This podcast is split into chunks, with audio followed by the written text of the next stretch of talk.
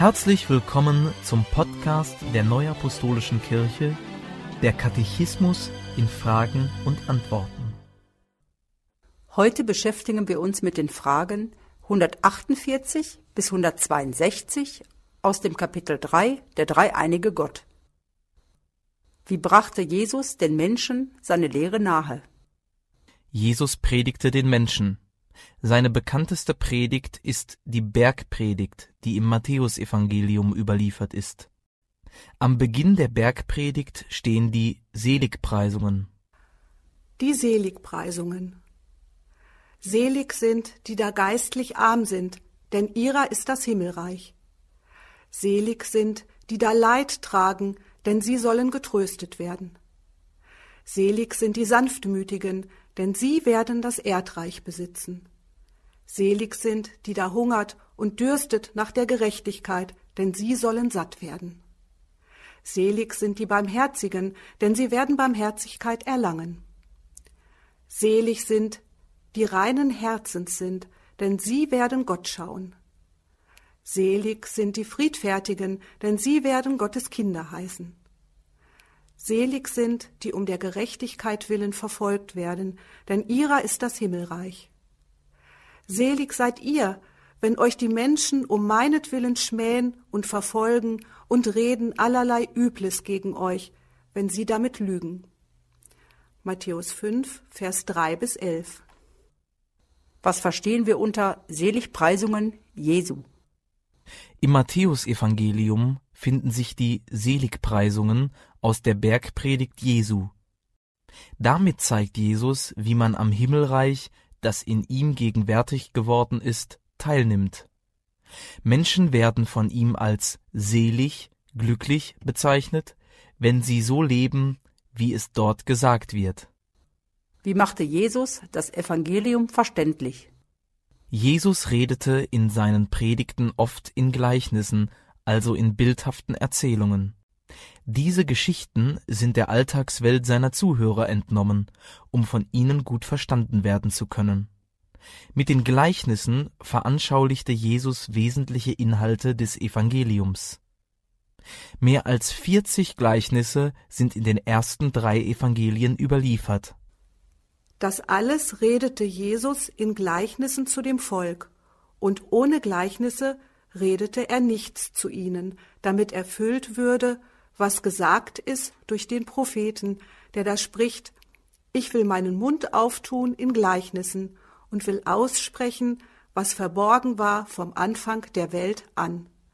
Matthäus 13, Vers 34 und 35. Welche wesentlichen Aussagen des Evangeliums werden in Gleichnissen veranschaulicht? Jesus veranschaulichte in den Gleichnissen wesentliche Aussagen zum Reich Gottes, zum Gebot der Nächstenliebe, zur Gesinnung des Menschen und zum Kommen des Menschensohnes. Wie erklärte Jesus den Beginn und das Wachstum des Reiches Gottes? Jesus erklärte dies im Gleichnis vom Senfkorn. Er zeigte damit den bescheidenen Anfang des Reiches Gottes und sein Wachstum. Das ist das kleinste unter allen Samenkörnern.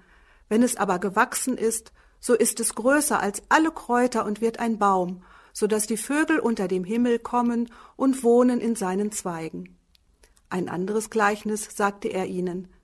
Das Himmelreich gleicht einem Sauerteig, den eine Frau nahm und unter einen halben Zentner Mehl mengte, bis es ganz durchsäuert war. Matthäus 13, Vers 31 bis 33. Wie erklärte Jesus, dass mit dem Reich Gottes etwas überaus Wertvolles angeboten wird? Im Gleichnis von der kostbaren Perle wird der Mensch gezeigt, der den in Jesus Christus verborgenen Reichtum erkennt, ihn annimmt und alles andere dafür aufgibt. Jesus unterstreicht dies an anderer Stelle mit der Aufforderung Trachtet zuerst nach dem Reich Gottes. Matthäus 6, Vers 33. Das Himmelreich gleicht einem Schatz verborgen im Acker, den ein Mensch fand und verbarg, und in seiner Freude ging er hin und verkaufte alles, was er hatte, und kaufte den Acker. Wiederum gleicht das Himmelreich einem Kaufmann, der gute Perlen suchte, und als er eine kostbare Perle fand, ging er hin und verkaufte alles, was er hatte, und kaufte sie. Matthäus 13, Vers 44 bis 46. Trachtet zuerst nach dem Reich Gottes und nach seiner Gerechtigkeit, so wird euch das alles zufallen. Matthäus 6, Vers 33. Wie erklärte Jesus die Liebe, die im Reich Gottes herrscht? Mit dem Gleichnis vom verlorenen Schaf zeigte Jesus, dass Gott sich um alle Menschen bemüht, auch um solche, die verloren scheinen. Im Gleichnis vom verlorenen Sohn wird Gottes Liebe zum Sünder verdeutlicht.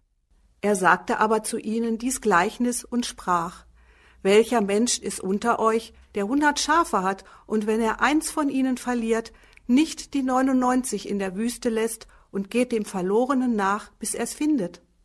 Und wenn er's gefunden hat, so legt er sich's auf die Schultern voller Freude.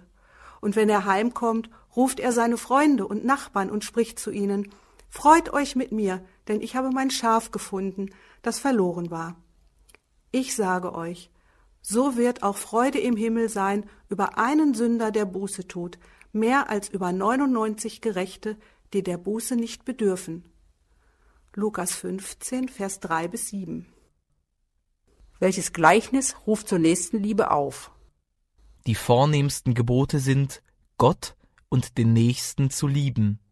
Mit der Erzählung vom barmherzigen Samariter veranschaulichte Jesus, wer der Nächste ist und dass Nächstenliebe bedeutet, nicht die Augen vor der Not anderer zu verschließen, sondern Hilfe zu leisten.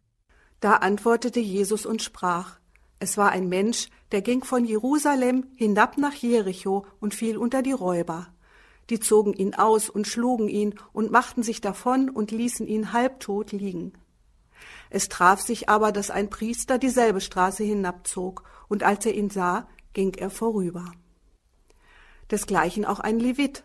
Als er zu der Stelle kam und ihn sah, ging er vorüber. Ein Samariter aber, der auf der Reise war, kam dahin, und als er ihn sah, jammerte er ihn, und er ging zu ihm, goss Öl und Wein auf seine Wunden und verband sie ihm, hob ihn auf sein Tier und brachte ihn in eine Herberge und pflegte ihn. Am nächsten Tag zog er zwei Silbergroschen heraus, gab sie dem Wirt und sprach, pflege ihn, und wenn du mehr ausgibst, will ich dir's bezahlen, wenn ich wiederkomme. Lukas 10, Vers 30 bis 35. Welche Gleichnisse betreffen die Gesinnung des Menschen? Das Gleichnis vom Pharisäer und Zöllner verdeutlicht, nicht wer sich dessen rühmt, was er kann, was er hat und was er ist, sondern wer demütig zu Gott kommt und Gnade sucht, wird gerecht gemacht. Das Gleichnis vom Schalksknecht ruft die, welche Gottes Gnade empfangen haben, dazu auf, den anderen ebenfalls gnädig zu begegnen. Für den, der die Größe der Liebe Gottes erkennt, ist die Versöhnung mit dem Nächsten ein Bedürfnis. Er sagte aber zu einigen, die sich anmaßten, fromm zu sein und verachteten die anderen, dies Gleichnis. Es gingen zwei Menschen hinauf in den Tempel, um zu beten der eine ein Pharisäer, der andere ein Zöllner. Der Pharisäer stand für sich und betete so Ich danke dir, Gott, dass ich nicht bin wie die anderen Leute, Räuber, Betrüger, Ehebrecher oder auch wie dieser Zöllner. Ich faste zweimal in der Woche und gebe den Zehnten von allem, was ich einnehme. Der Zöllner aber stand ferne, wollte auch die Augen nicht aufheben zum Himmel, sondern schlug an seine Brust und sprach Gott, sei mir Sünder gnädig. Ich sage euch, dieser ging gerechtfertigt hinab in sein Haus, nicht jener. Denn wer sich selbst erhöht, der wird erniedrigt werden, und wer sich selbst erniedrigt, der wird erhöht werden. Lukas 18, Vers 9 bis 14. Da trat Petrus zu ihm und fragte, Herr, wie oft muss ich denn meinem Bruder, der an mir sündigt, vergeben? Genügt es siebenmal? Jesus sprach zu ihm, ich sage dir, nicht siebenmal, sondern siebzigmal siebenmal. Darum gleicht das Himmelreich einem König, der mit seinen Knechten abrechnen wollte. Und als er anfing abzurechnen, wurde einer vor ihn gebracht, der war ihm zehntausend Zentner Silber schuldig. Da er es nun nicht bezahlen konnte, befahl der Herr, ihn und seine Frau und seine Kinder und alles, was er hatte, zu verkaufen und damit zu bezahlen. Da fiel ihm der Knecht zu Füßen und flehte ihn an und sprach, Hab Geduld mit mir, ich will dir's alles bezahlen. Da hatte der Herr Erbarmen mit diesem Knecht und ließ ihn frei, und die Schuld erließ er ihm auch. Da ging dieser Knecht hinaus und traf einen seiner Mitknechte, der war ihm hundert Silbergroschen schuldig. Und er packte und würgte ihn und sprach, Bezahle, was du mir schuldig bist. Da fiel sein Mitknecht nieder und bat ihn und sprach, Hab Geduld mit mir, ich will dir's bezahlen. Er wollte aber nicht, sondern ging hin und warf ihn ins Gefängnis, bis er bezahlt hätte, was er schuldig war. Als aber seine Mitknechte das sahen, wurden sie sehr betrübt und kamen und brachten bei ihrem Herrn alles vor, was sich begeben hatte. Da forderte ihn sein Herr vor sich und sprach zu ihm Du böser Knecht, deine ganze Schuld habe ich dir erlassen, weil du mich gebeten hast. Hättest du dich da nicht auch erbarmen sollen über deinen Mitknecht, wie ich mich über dich erbarmt habe? Und sein Herr wurde zornig und überantwortete ihn den Peinigern, bis er alles bezahlt hätte, was er ihm schuldig war. So wird auch mein himmlischer Vater an euch tun, wenn ihr einander nicht von Herzen vergebt, ein jeder seinem Bruder. Matthäus 18, Vers 21 bis 35. Was offenbarte Jesus in den Gleichnissen vom Kommen des Menschensohns? In den Gleichnissen vom Kommen des Menschensohnes sprach Jesus Christus von seiner Wiederkunft. In Matthäus 24, Verse 37 bis 39 wird ein Vergleich zwischen der Zeit vor Jesu Wiederkommen und den Tagen Noahs gezogen. Es kommt zum Ausdruck, die Wiederkunft Christi wird plötzlich und überraschend sein. Diese Botschaft vermittelt auch das Gleichnis von den klugen und törichten Jungfrauen. Wir lernen daraus, zu wachen und für die Wiederkunft des Herrn bereit zu sein. Denn wie es in den Tagen Noahs war, so wird auch sein das Kommen des Menschensohns.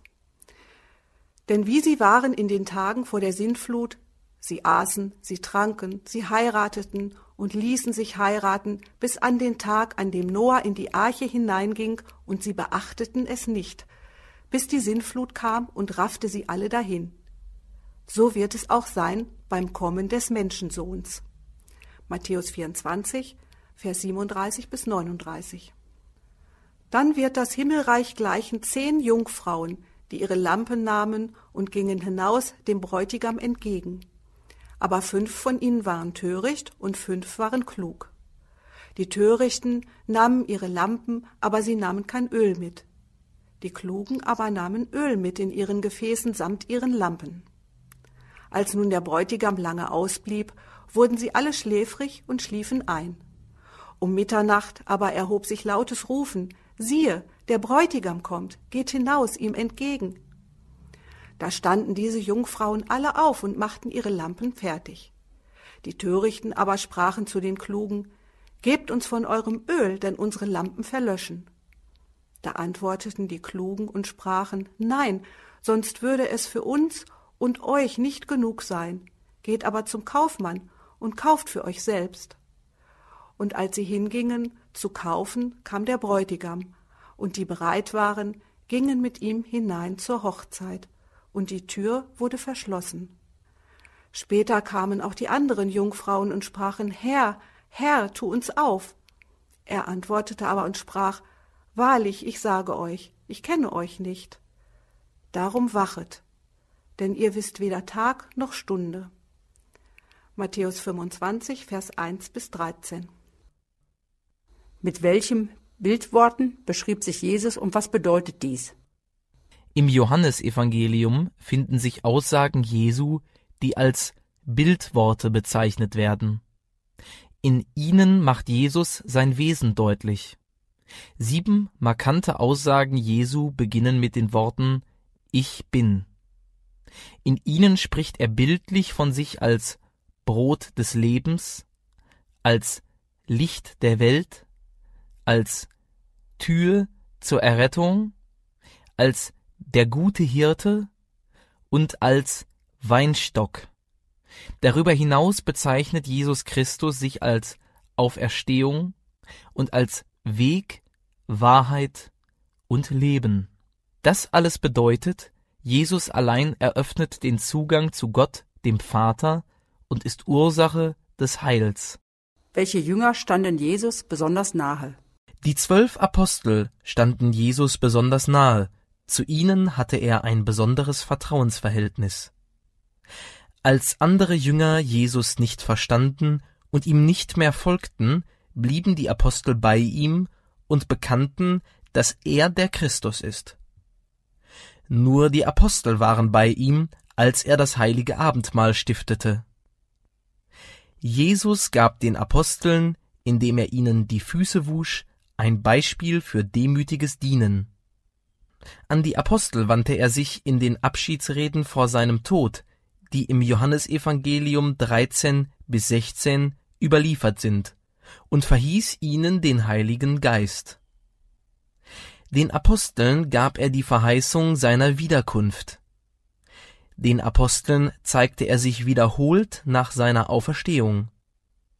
Den Aposteln gab er vor seiner Himmelfahrt den Befehl, Gehet hin und machet zu Jüngern alle Völker, taufet sie auf den Namen des Vaters und des Sohnes und des Heiligen Geistes und lehret sie halten alles, was ich euch befohlen habe. Matthäus 28, Verse 19 und 20. Ihnen zeigte er sich nach seinem Leiden durch viele Beweise als der Lebendige und ließ sich sehen unter ihnen vierzig Tage lang und redete mit ihnen vom Reich Gottes. Apostelgeschichte 1, Vers 3. Da stand er vom Mahl auf, legte sein Obergewand ab und nahm einen Schurz und umgürtete sich. Danach goss er Wasser in ein Becken, fing an, den Jüngern die Füße zu waschen und trocknete sie mit dem Schurz, mit dem er umgürtet war. Ein Beispiel habe ich euch gegeben, damit ihr tut, wie ich euch getan habe. Johannes 13, Vers 4, 5 und 15. Womit begann die Leidenzeit Jesus Christus? Die Leidenszeit Jesu begann mit seinem Einzug in Jerusalem.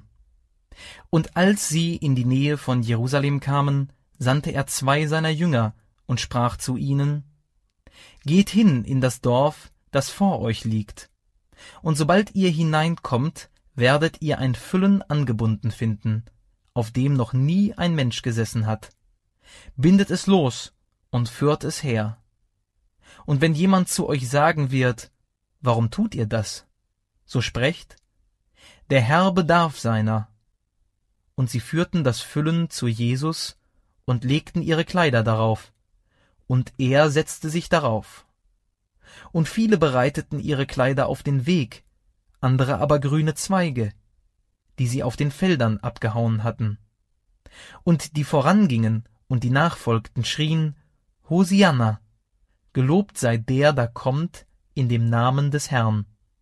Markus 11, Verse 1 bis 9.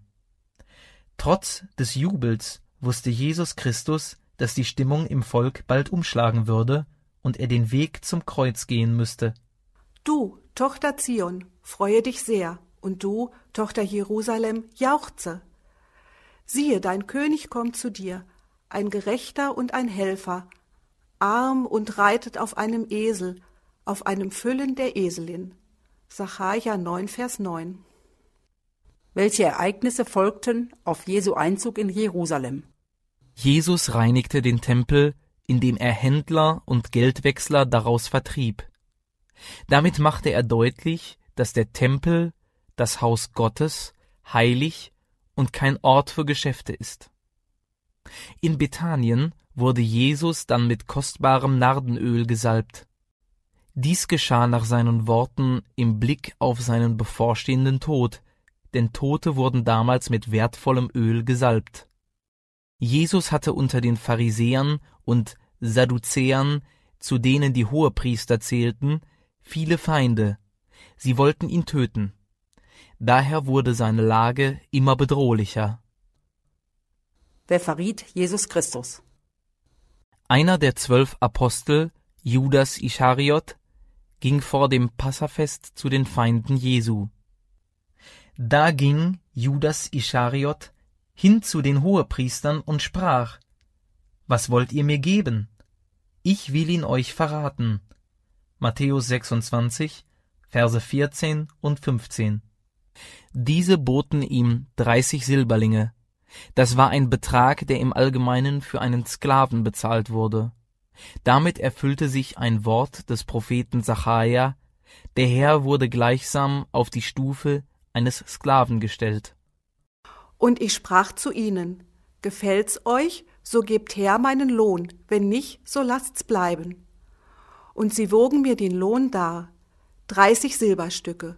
Und der Herr sprach zu mir, Wirf's hin dem Schmelzer, ei, eine treffliche Summe, deren ich wertgeachtet bin von ihnen. Und ich nahm die dreißig Silberstücke und warf sie ins Haus des Herrn, dem Schmelzer, hin. Sacharja 11, Vers 12 und 13. Danke fürs Zuhören und bis zum nächsten Mal. Dies ist ein Podcast-Angebot der Neuapostolischen Kirche. Weitere Informationen finden Sie im Internet unter www.nak.org.